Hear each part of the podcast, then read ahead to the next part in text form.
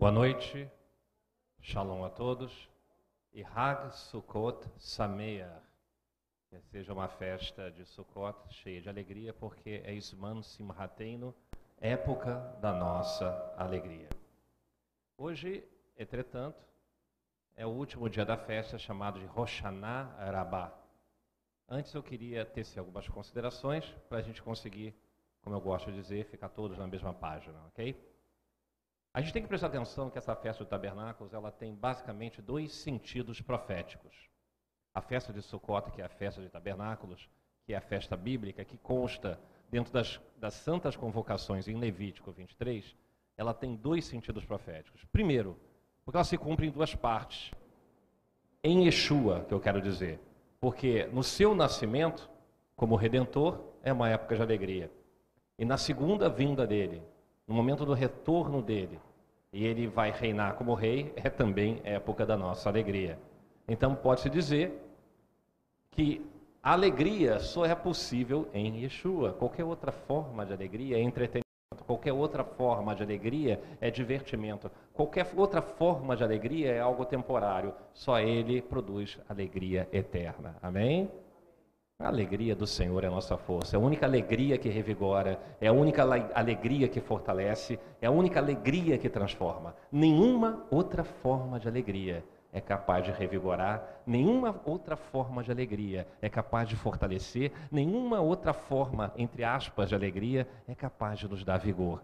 A força vem da alegria que vem do Senhor. A alegria que vem do Senhor significa você está debaixo da tutela, debaixo da soberania, debaixo da unção, debaixo das asas dele. Amém?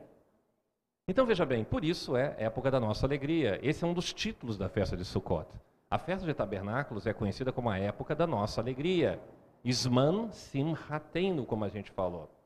E é interessante a gente observar, observar, perdão, que a disposição do Senhor é nos trazer para debaixo dessa alegria, é nos trazer para debaixo desse, dessa transformação que é a única maneira que a gente pode sobreviver. A gente só sobrevive com alegria. A gente não sobrevive magoado, a gente não sobrevive. Aliás, você até pode até sobreviver, mas você só vai ter vida plena e vida abundante com alegria, com a alegria que vem dele. Vamos falar sobre o nascimento, que é um dos aspectos dessa festa, porque é importante contextualizar historicamente. A festa de tabernáculos é uma das três festas de peregrinação a Jerusalém. Só para você colocar no teu, na tua memória cache do hebraico, chama-se Shalosh Regalim, ou seja, as três festas que você coloca o pé no chão e anda em peregrinação em direção a Jerusalém. Então, durante determinadas festas, ou seja, três delas, você vai para Jerusalém porque é onde Deus quer ser adorado. E uma dessas era a festa de tabernáculos. Os romanos, que tinham uma máquina de guerra, uma ocupação territorial, precisavam de recursos para manter a ocupação. Todo exército que ocupa um território, a manutenção é extremamente cara. Envolve comida, envolve bebida, envolve hospedagem, envolve roupas, envolve um monte de coisa. Como é que você financia essa guerra? Como é que você financia?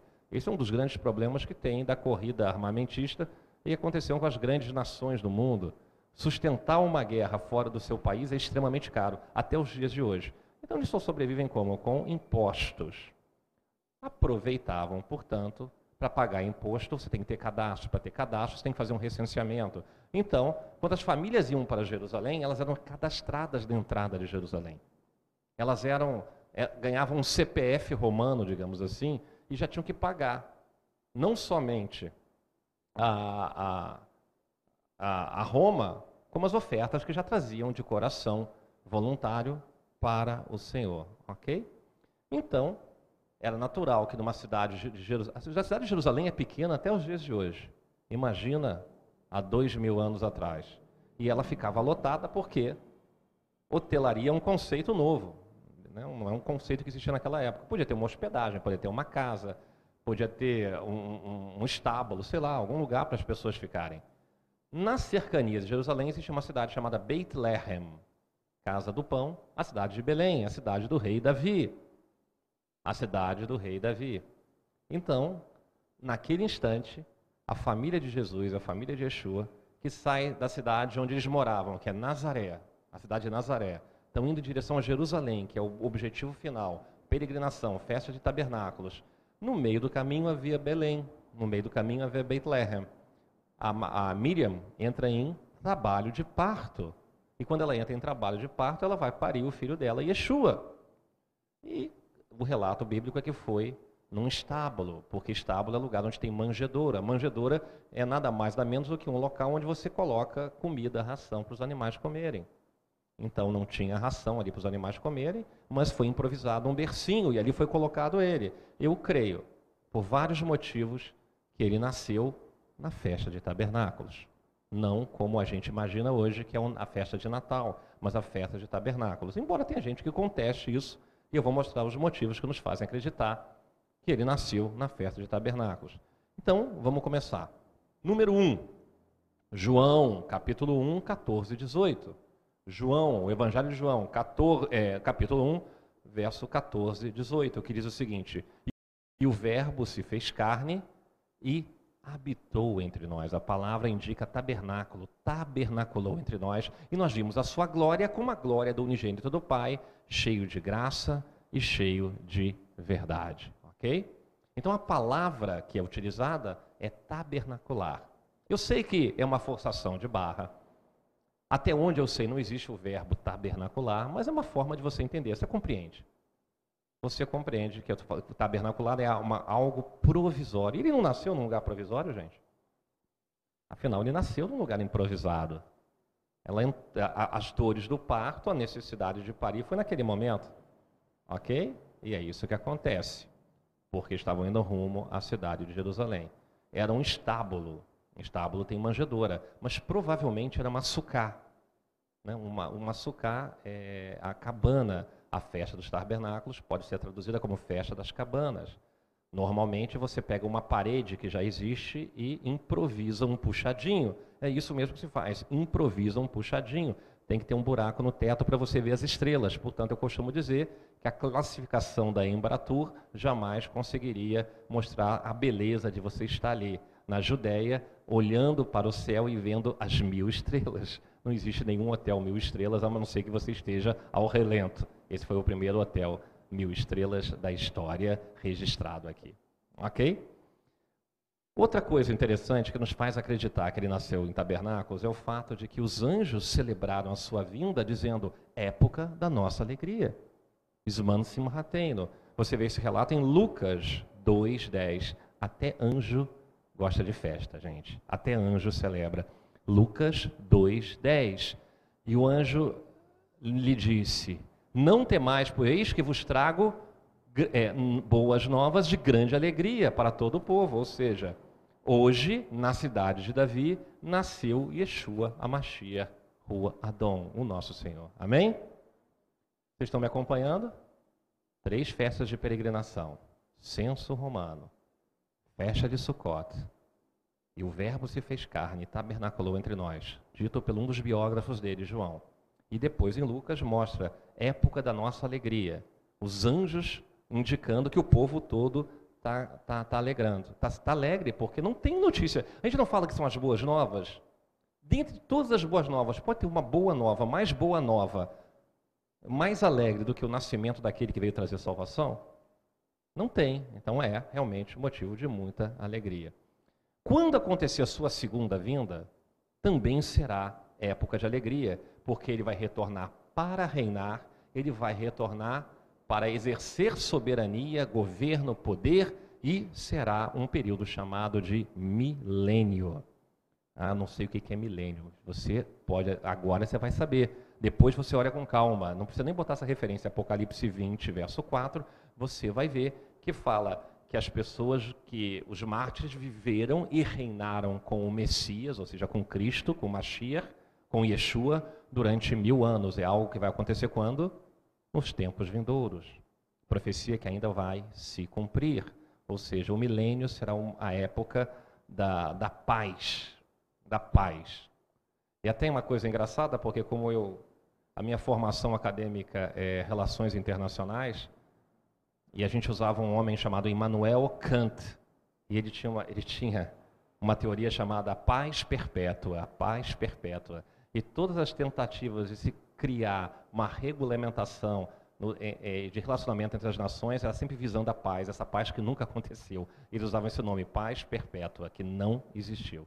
Criaram a Liga, a Liga das Nações e, e não funcionou. Teve uma Segunda Guerra Mundial e fundaram a ONU, que não funcionou. E qualquer tentativa do homem de trazer paz perpétua não funcionará. Ainda existirá no futuro um negócio chamado a falsa paz. Essa falsa paz, o próprio nome já diz, todo mundo vai achar que estamos passando um período bom e será um período do anticristo, quando ele reinará e, e a besta e todos serão enganados e a paz só virá depois de uma grande guerra quando Jesus Yeshua reinará e estabelecerá o quê? Milênio, mil anos. Ok?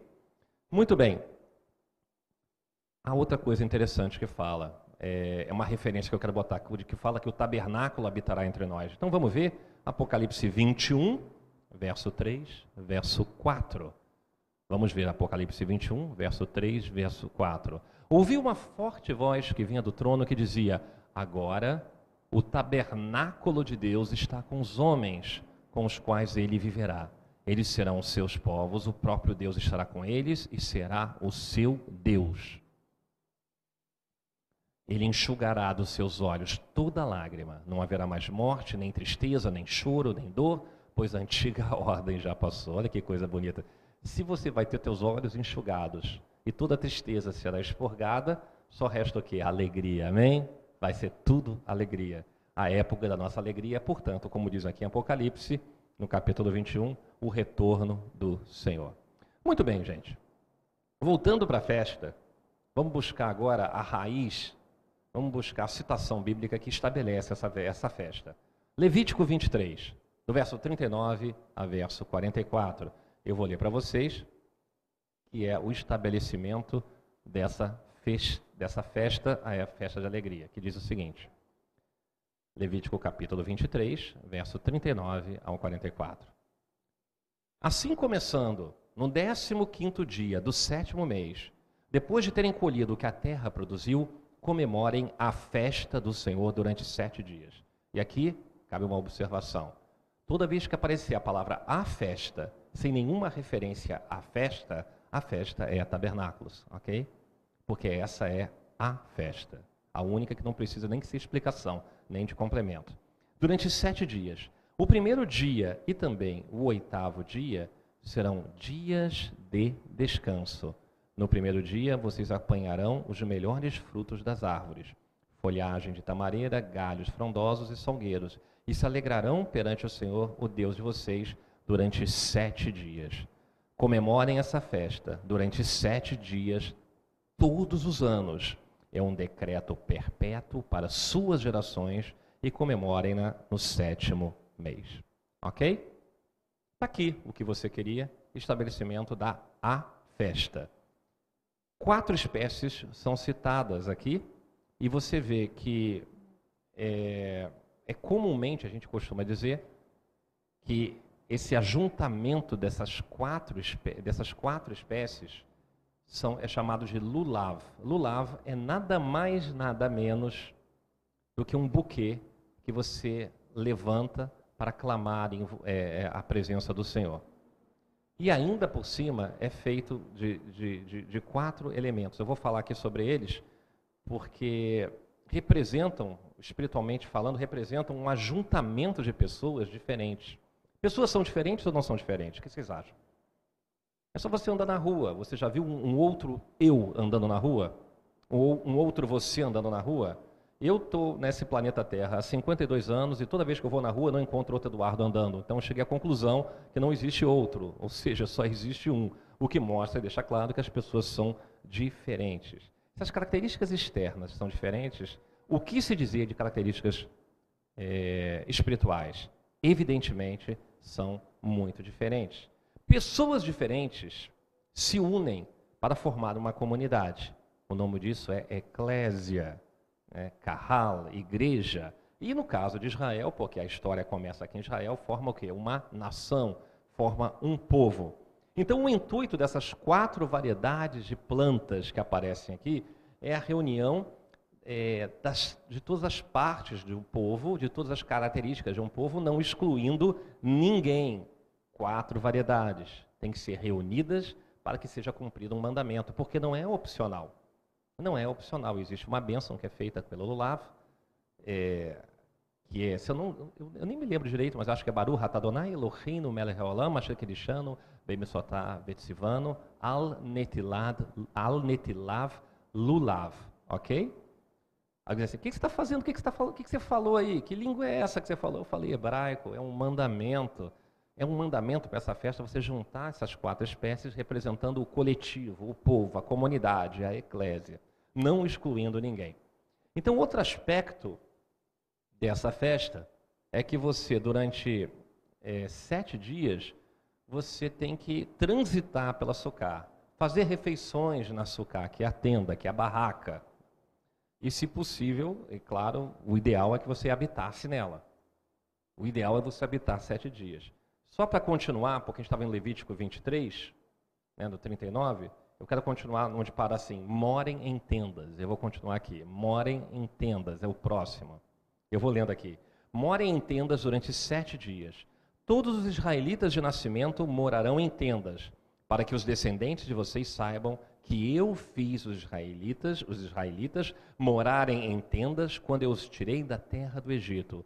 Ani Adonai Elohim, eu sou o Deus de vocês. Assim anunciou Moisés aos israelitas a, o, as festas fixas do Senhor, ou santas convocações, Mikraei Kodesh, ou Moadim, como você preferir. Algumas coisas interessantes, eu pelo menos acho que é, e por isso eu coloquei nas minhas anotações e quero falar para vocês. Por exemplo, o misticismo judaico, assim, o judaísmo tem muita mística. Como qualquer religião, você tem um lado místico.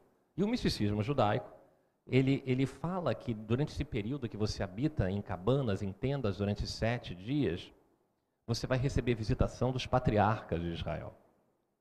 Gente, eu só estou falando o que eles falam, ok?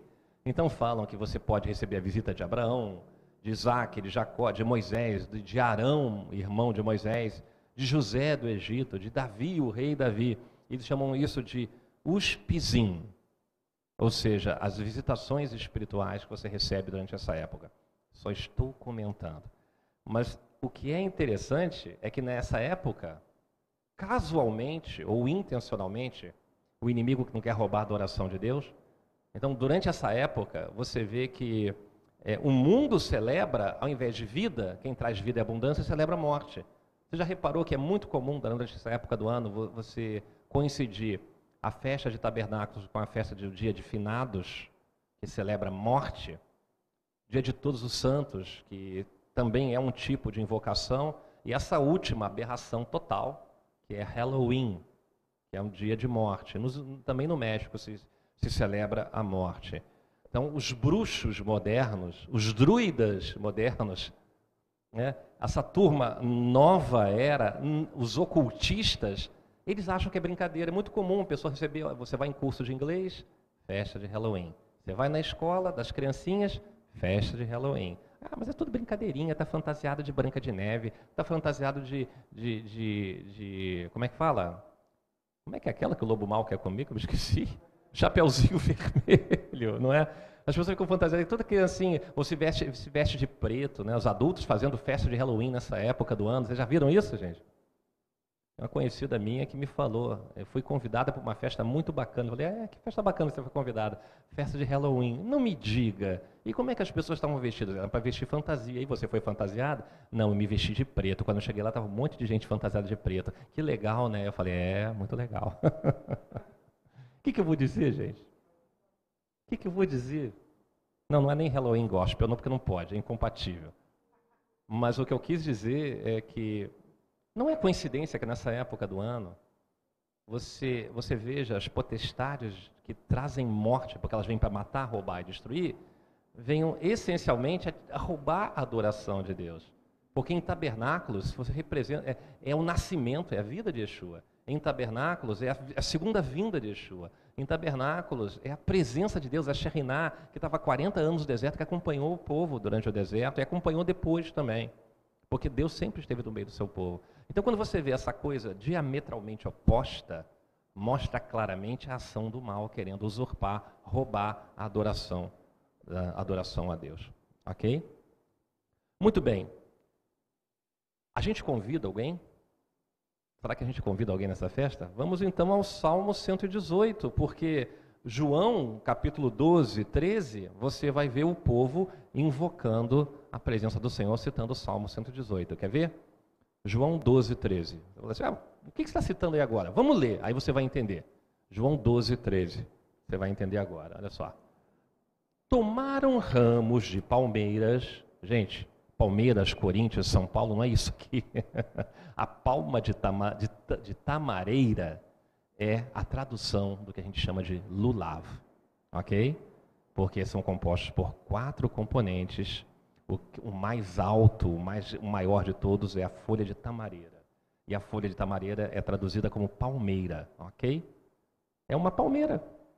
Então, olha só, pegaram ramos de palmeiras, que é o lulav, e saíram ao seu encontro quem é? Quem é que estava entrando na cidade de Jerusalém montado num burrico? Vocês têm ideia?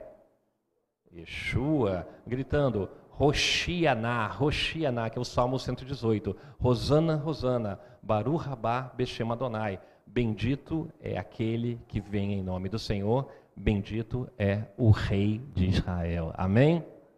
Olha que coisa linda, gente. O povo de Israel, perfilado, digamos assim, como um corredor, é, permite que um jumento, que é uma profecia de Zacarias, a entrada triunfal do Mashiach, do Messias, na cidade de Jerusalém, estão todos levantando o que? Fogos de artifício? Bandeiras multicoloridas? Estandartes? O que, que eles estão segurando? O lulav, a combinação de quatro espécies, onde a que mais se destaca é a palmeira de tamareira, ok? Então, quando você. A, a única coisa é, que, que eu queria dizer, eu, eu, queria dizer porque é interessante, é que quando eles dizem Baru Rabá Beshem Adonai, estão dizendo bendito é aquele que vem. Ou seja, estão invocando a vinda dele. É um convite. Na festa de Sukkot, você está invocando a vinda daquele que vem trazer vida e trazer vida em abundância e vem trazer salvação. O que eu gostaria de chamar a atenção é que isso acontece, sabe quando? Na festa de Pêssar porque ele está entrando num jumentinho para ser crucificado em Jerusalém. Não é tabernáculos, mas o povo está recebendo ele como tabernáculos. Será que o povo errou, gente? Ei, Israel, você errou. Você está saudando o rei, levantando o lulavo que só é comemorado na festa de tabernáculos, na festa de Páscoa, quando ele vai morrer. Você inverteu as bolas, você não está entendendo nada, você trocou os pés pelas mãos. Não, gente, é isso que é o bonito. Isso que é o profético. Porque Moadim são as festas do tempo do Senhor. No tempo de Deus, no tempo de Deus, aquele povo está antecipando o reino dele, mesmo que ele esteja entrando para a crucificação. Com certeza, eles sabiam o que eles estavam fazendo. Eles reconheceram o rei e levantaram a, o lulav que é usado em Sukkot. Eu não sei se você conseguiu entender como o espiritual é complexo e ao mesmo tempo belo e bonito. Ele está entrando para a morte e ao mesmo tempo ele está entrando para ser saudado como rei.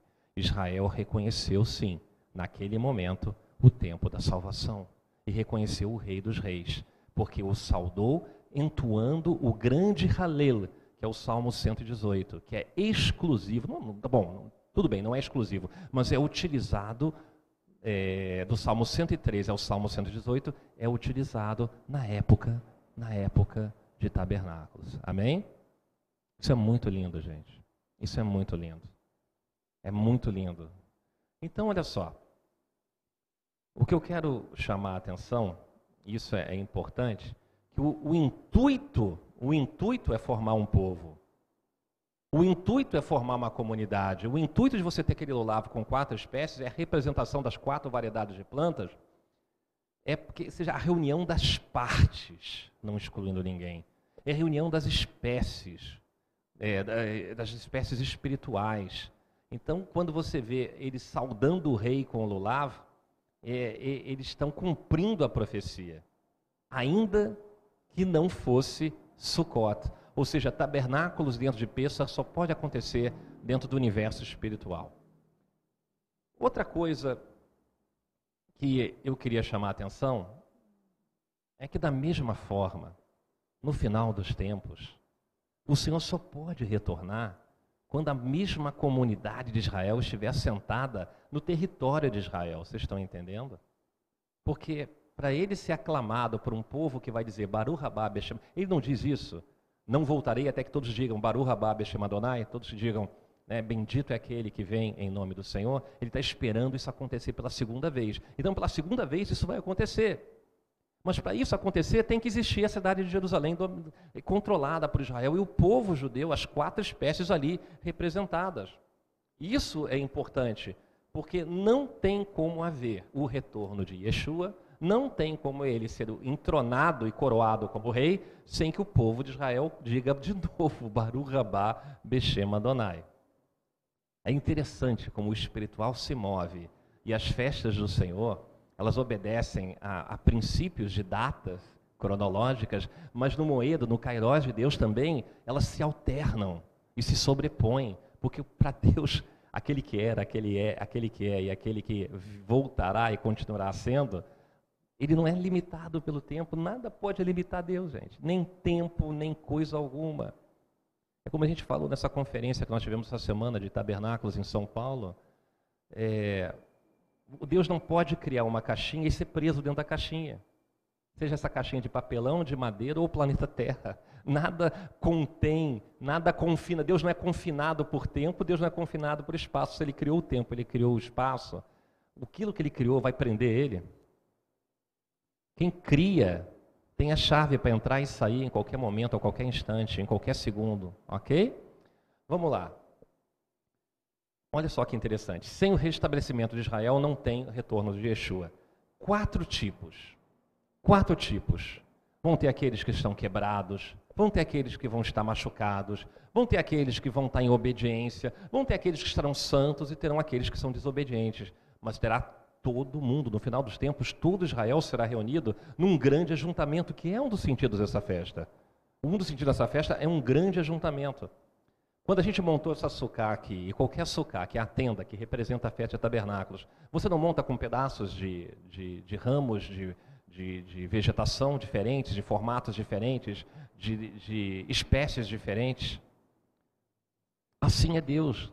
Ele vai montar um ajuntamento com espécies diferentes, de pessoas que são, na verdade, partes, porque nós vamos construir, o Senhor vai permitir que seja construído uma grande sucá uma grande tenda composta por pessoas totalmente diferentes. Algumas pessoas quebradas, algumas pessoas inteiras, algumas pessoas obedientes, algumas pessoas em desobediência, mas todo ajuntamento representa Israel. E é claro que no final dos tempos vai representar não somente Israel, mas a grande comunidade que vai se submeter à vontade dele. Então é como uma grande peça de quebra-cabeças. E o que, que representa então o lulavo, o buquê? que tem quatro espécies, representa o quê? É a redenção. Aquele instante, gente, olha que coisa bonita. As pessoas estão segurando o lulav, estão segurando as três espécies de vegetais e o etrog, que é aquele limão, limão siciliano, que é a única maneira de você traduzir para o português o cidrão ou cidra, não importa. Quando eles estão agitando aquilo e dizendo Baruch Rabá Beshem Adonai, gente, o que está acontecendo?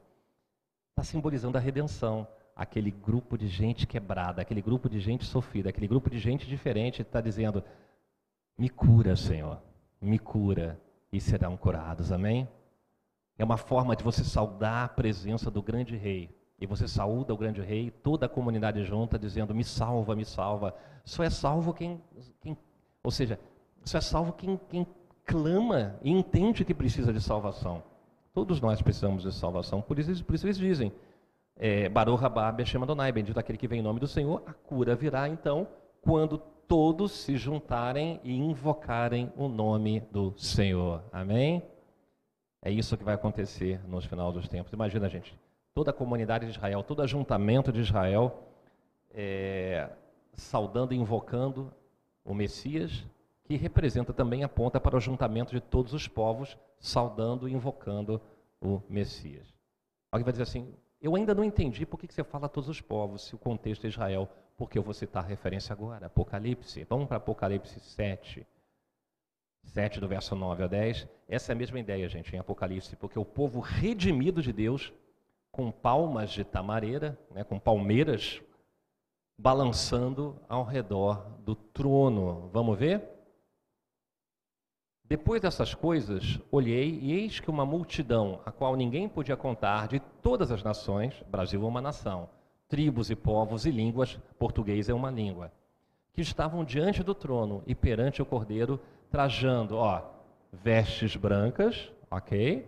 E com a palmeira, com a palma né, de tamareira na, na, na mão, que é uma maneira de você dizer, lulava as quatro espécies. E aí no verso seguinte, no verso seguinte, que é o verso 10, clamavam com grande voz, dizendo: Salvação ao nosso Deus que está sentado no trono e ao Cordeiro. Está vendo? No final dos tempos, o que, que Israel faz? É, no, desculpa, três etapas. A entrada triunfal de Jesus em Yeshua, em Jerusalém. O povo diz, Baruch Rabá Beshem Adonai, e todos pegam o quê? A tamareira, a folha de tamareira, a palma de tamareira, lulava as quatro espécies. Depois, você vê o que? No final dos tempos, todas as nações clamando o quê? Ou invocando o nome do Senhor, o Cordeiro, e da mesma forma agitando num ajuntamento as quatro espécies, ok? Pois bem, tudo isso para dizer que hoje é o último dia da festa. Nós estamos aqui há um tempo falando para dizer que hoje é o último dia da festa. Quando eu falo festa, qual é a festa? Tabernáculos, ok? Não é festa do pijama, não é festa de formatura, não é baile de debutante. Quando aparece na Bíblia festa, é a Haga, a festa, é Sukkot. O último dia da festa do Sukkot, nós estamos aqui no sétimo dia, e o sétimo dia é a, é a, é a festa que chama de Roshaná Rabá. E eu quero lembrar uma coisa que ela acontece no sétimo mês, ela dura sete dias, e mais uma vez eu tenho que dizer isso, sete está presente na Bíblia, de Gênesis a Apocalipse. A semana não tem sete dias, Deus não criou o mundo em seis dias e no sétimo ele descansou, então no sétimo dia ele estabelece o Shabat. De sete em sete anos, você não tem um ano sabático, também conhecido como, como Shemitah em hebraico. E sete conjuntos de sete anos sabáticos não fazem o Yovel, que é o jubileu. Você vê como sete vai aparecendo. Sete é o quê? Sete é o completo. Sete é aquilo que está acabado, aquilo que está finalizado, aquilo que está consumado. Yeshua não manda perdoar 70 vezes 7? 70 vezes 7 daqui, dá 490? Não é isso? 490? 49 mais um zero, não é isso? Será que ele quis dizer que era para a gente perdoar 490 vezes? Ou seja, na 491 não pode mais perdoar, você tem que amaldiçoar? É claro que quando ele disse 70 vezes 7, é que dizer o seguinte, perdoar completamente. É uma forma de dizer, porque o 7 significa o completo, completamente. Apocalipse não fala do final dos tempos, gente. Fala, não fala? Essencialmente do final dos tempos. Embora a gente diga que Apocalipse seja um livro que fala do final dos tempos, ele fala também de novos tempos, não é verdade? Fala de um fim de uma era e início de uma outra. Então Apocalipse fala de um fim e de um início. Mas olha só o que é interessante. Eu anotei aqui, eu fiquei só pesquisando hoje de tarde. Apocalipse fala em sete estrelas, sete selos, sete cálices, sete trombetas, sete candelabros, ou seja, sete menorás, né? sete igrejas, sete olhos, sete espíritos, sete trovões e até sete cabeças. Olha só, o sete faz parte. Então, em Roshanarabá, que é o dia de hoje, em algumas congregações, em algumas sinagogas, que tem um ritual e liturgia judaica, eles comemoram dando sete voltas ao redor da Bimá, que é o lugar onde você faz a leitura da Torá. Eles pegam o Lulav, até o fio, quem, tá, quem nos acompanha pelo, pela família BTY, pelo WhatsApp, até foi colocado hoje o vídeo das pessoas dando volta, dando volta com o, o Lulav, com o, o buquê, o buquê, que essencialmente é o etrog, que é o cidrão com a folha de tamareira, dando sete voltas. Aliás, de certa maneira, lembra um pouquinho, embora não seja esse o objetivo, não tem como a gente não se esquecer, a gente não se lembrar da cidade de Jericó também. Se você dá uma volta vamos dar uma voltinha. Você já ouviu isso, mamãe falando para você? Filha, vamos dar uma voltinha? A mamãe já deve ter falado para você algumas vezes, né? Se você der uma voltinha, você não volta para o mesmo lugar? Não é? A ideia é voltar para o mesmo lugar. Se você dá sete voltas em volta da Bimá, que é, que é esse local aqui, que digamos assim, uma tradução a grosso modo, o púlpito, a ideia da volta é que você complete um círculo, ou seja, completitude. Completou uma volta, significa algo que terminou. Qualquer corrida é assim, né, gente? Corrida de bicicleta no velódromo, corrida de Fórmula 1 no autódromo. Você dá uma volta, você completou. Você completou, é um ciclo que terminou. Isso é importante a gente entender. Então, outra coisa interessante, isso é só a título de curiosidade, evidentemente. Porque o, o capítulo 29 do livro de Números fala sobre os sacrifícios que existem durante essa época. O, o Talmud, Aliás, deixa eu citar Talmud primeiro, ele fala de sacrifício para 70 nações. 70 novilhos eram imolados, representando as 70 nações da terra. Alguém vai dizer assim, mas 70 nações da terra? A ONU diz que tem mais de 300 países. Gente, o que a ONU diz é uma coisa, o que Deus diz é outra, ok? Eu creio que são 70 nações. Porque nação significa uma coesão de língua, de etnia, de cultura, é cultural. Eu sei que numa época que a gente está vivendo onde os países querem se separar, onde a Catalunha não quer estar com a Espanha, onde os bascos não querem estar com a Espanha, onde o, o, o, Sul não quer estar com o Brasil, né? a gente fala, a gente vê muita separação, mas é um povo só. Essencialmente é uma nação só. Além dos 70 é, animais que são sacrificados em prol das nações, o que mostra o caráter globalizado da festa. O pessoal não fala tanto em globalização. Ah, a globalização começou em Sukkot, gente. Porque é uma redenção para todos os povos, para todas as nações. Ok? Mas além disso, tem uma coisa interessante, porque fala em Números 29 que no primeiro dia da festa terão 13 sacrifícios de novilho. No segundo dia, 12. No terceiro dia, 11. No quarto dia, 10. No quinto dia, 9. No sexto dia, 8. E no sétimo dia, quantos vocês acham que terá? Sete. ok? Só para você ver como sete aparece. Até no sétimo dia da festa você faz sete sacrifícios de novilhas. Tem outros, outros animais também que são sacrificados, mas o importante é você entender que esses sete, de uma maneira ou de outra, Deus está dizendo assim, é o completo. Então ele já está dizendo o seguinte, é o milênio que está se aproximando. O sete está dizendo, é, só vai haver descanso, só vai ter Shabat no, no grande Shabat. E o grande Shabat é o milênio, quando o cordeiro e o lobo vão coexistir. Ok? Mais uma passagem que eu botei aqui, vamos botar referência, Apocalipse 20, verso 6. Apocalipse 20, verso 6. Eu vou ler para vocês aqui. Felizes e santos são aqueles que participam da primeira ressurreição. A segunda morte não tem poder sobre eles. Serão sacerdotes de Deus e de Yeshua e reinarão com ele durante mil anos. Está vendo? Gente vai ter uma primeira ressurreição. Você sabe que muita gente não sabe disso? Todo mundo acha que, que não sabia ou não percebem que é em duas etapas. A primeira etapa é essa. Feliz é aquele que participa da primeira ressurreição. Outra coisa interessante, no verso 12 do capítulo 20, que diz o seguinte: olha só. Vi também os mortos, grandes, pequenos, em pé diante do trono, e os livros foram abertos. Outro livro foi aberto, o Seferhaim, o livro da vida. Os mortos foram julgados de acordo com o que tinham feito segundo o que estava registrado nos livros. Ou seja, você é julgado de acordo com as suas obras, gente. Se você não tem aliança com Yeshua, e se você não vive debaixo da tutela, da jurisdição, das bênçãos, de ter um relacionamento com Ele, você vai ser julgado pelas tuas obras. E ser julgado pelas tuas obras é a condenação na certa. Pode ter certeza do que eu estou falando. Ai daquele que vai ser julgado pelas suas obras. Vamos continuar ali, ó. Ah, não, é isso mesmo. Conforme estava registrado nos livros. O que, que eu quero dizer aqui? Eu quero dizer para vocês é que Roshana Arabá vai falar de um, julga, de um julgamento.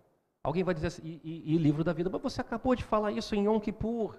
Yom Kippur, que é o dia da expiação, você falou sobre o Seferheim, sobre o livro da vida. É porque vão ter dois, meu irmão. Vão ter dois juízos. Ok? Não necessariamente é, é, eu preciso ser acurado teologicamente. Eu só quero que você entenda que é, a Bíblia é clara. Fala que terão duas maneiras de você sobreviver. Ou seja, você é ressurreto para reinar com o Senhor, ou você é ressurreto para o juízo. É isso que vai acontecer. Triste fim daqueles que não forem, eh, que não forem ressurretos em Yeshua na segunda ressurreição. Vão dançar. Vai ter juízo, é o grande trono branco. É isso que vai acontecer no final do, do milênio. No final do milênio vai acontecer o quê? Juízo, gente. No final do milênio vai ter juízo. Então, ao dia de hoje, representa o grande julgamento. O dia de hoje, Roshanarabá, é o grande julgamento. E não faria sentido nenhum é, é, julgamento no meio de uma festa de alegria. Por isso tem que ser no final. Se a gente fala que essa época da nossa alegria é uma época festiva, é uma época de celebração, você não vai interromper o meio da festa para fazer juízo. Você termina a festa para que haja o, o, o grande, digamos assim, o julgamento. Outra coisa interessante são assuntos paralelos e eu estou chamando a atenção porque é muito conteúdo realmente na festa de Sukkot. E Roshanarabá tem outros elementos também que é importante a gente ver. Porque durante essa festa existe uma lavagem do altar de sacrifício com água, ou seja, é, que, que vem do poço de Shiloah, do poço de Siloé. Se eu não estiver enganado, os, os, sacerdotes pegavam uma jarra de ouro, levavam, é, levavam, colocavam aos pés do altar, e ali naquele momento havia uma, uma ritualística de limpeza cerimonial do altar de holocausto. É uma limpeza, e essa limpeza de, de água era acompanhada, como sempre, na festa de Sukkot, com um grande halel. O grande halel é a sequência do Salmo 113 ao Salmo 118. As pessoas estão lá agitando o lulav. Ok? Está todo mundo em volta, o altar, milhares e milhares de Israel, naquele instante, todo mundo agitando o lilav, clamando, clamando o Senhor, clamando o Senhor, profeticamente clamando o Senhor, evidentemente. E fazendo uma purificação, é, jogando, jogando água ali. E o Salmo, o verso 25 do, do Salmo 118, diz o seguinte: o verso 25 do Salmo 118 diz o seguinte: Ó Eterno, salva-nos, Roshianá Faze-nos prosperar, eu te peço. Baruch Rabá Beshem Donai. Abençoado é aquele, bendito é aquele que vem em nome do Senhor. Ok?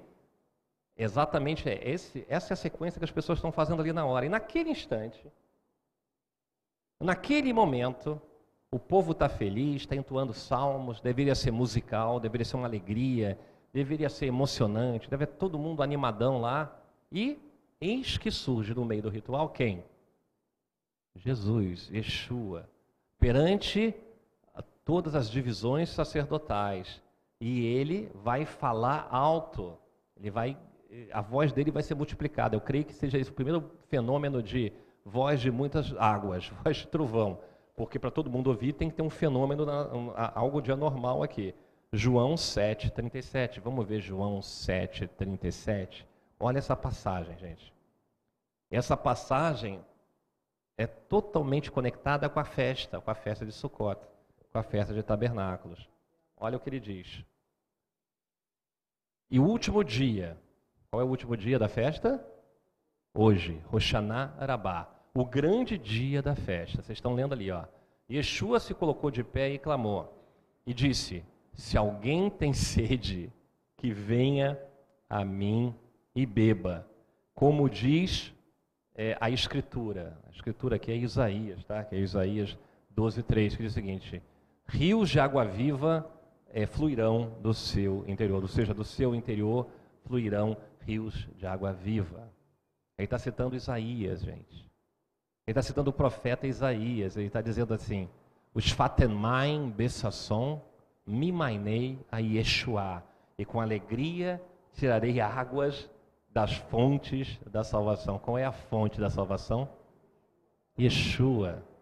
Por isso, a água que ele tem que oferecer, você nunca mais tornará a ter sede, ok? Então, João 7. João 7, essa passagem que a gente tá, é, já conhece há tanto tempo, que você já ouviu isso milhões de vezes, milhares de vezes. João 7, 37 é uma citação cujo contexto é o dia de hoje. Roshaná Arabá. Por quê? Porque estão todos lá com o lulav, com as quatro espécies.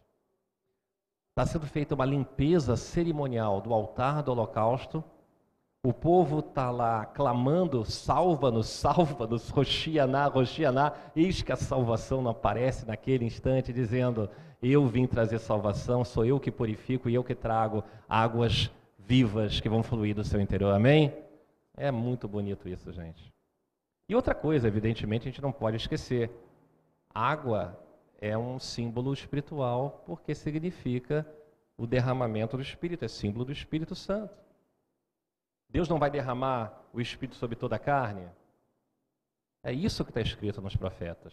Joel fala sobre né, os teus velhos profetizarão, os jovens profetizarão, não é isso? Eu me lembro, sonharão, uma coisa assim.